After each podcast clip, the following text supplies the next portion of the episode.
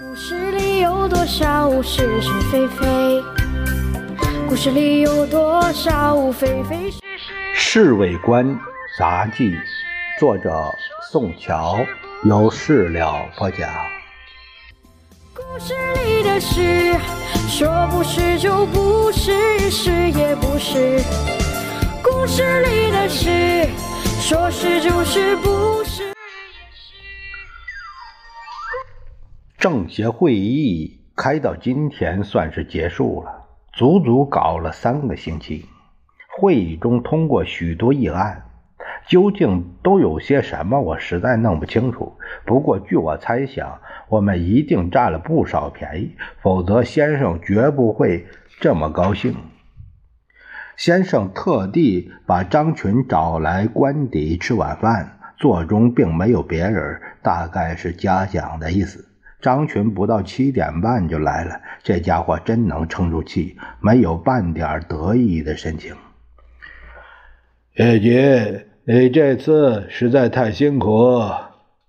听了先生的夸奖后，张群连忙恭恭敬敬的答：“没有什么，没有什么。这次会议成绩还是不错。”先生边坐下来边说，又做了个手势，让张群坐下。张群欠欠身，这完全是主席的英明领导和马歇尔特使从旁协助。如果不是这样，共产党不会轻易就范。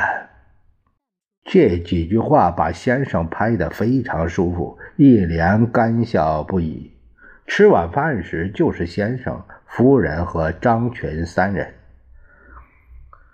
美国朋友对我们那么好，完全是子文兄外交手段高明所致。当然，更主要的原因是主席的正确决策。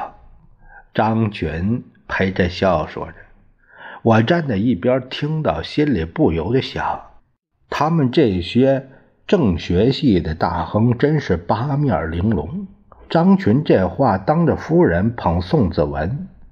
而又没有忘记把先生抬得更高，难怪那天老杨说有两种职业是需要有特别天赋的：男人当大官和女人做交际花。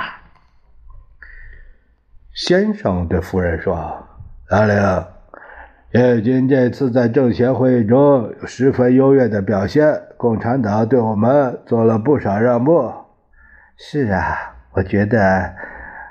张先生好像比上次瘦了好些，一定是忙坏了。张群赶紧说了几句客气的话，又捧了夫人一起。吃完饭后，先生再把张群找到客厅里密谈了半天。他辞出时，先生还问他：“什么时候回成都啊？”“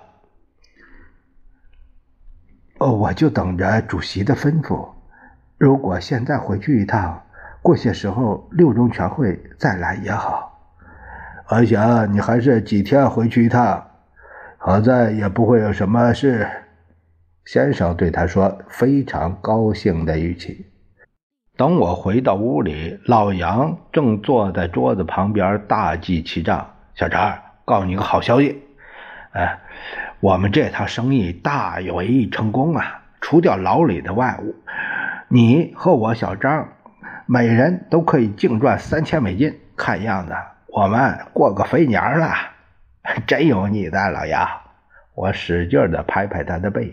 以后我们经济计划全由你，啊，全由你来拟定。说不是就不是，是。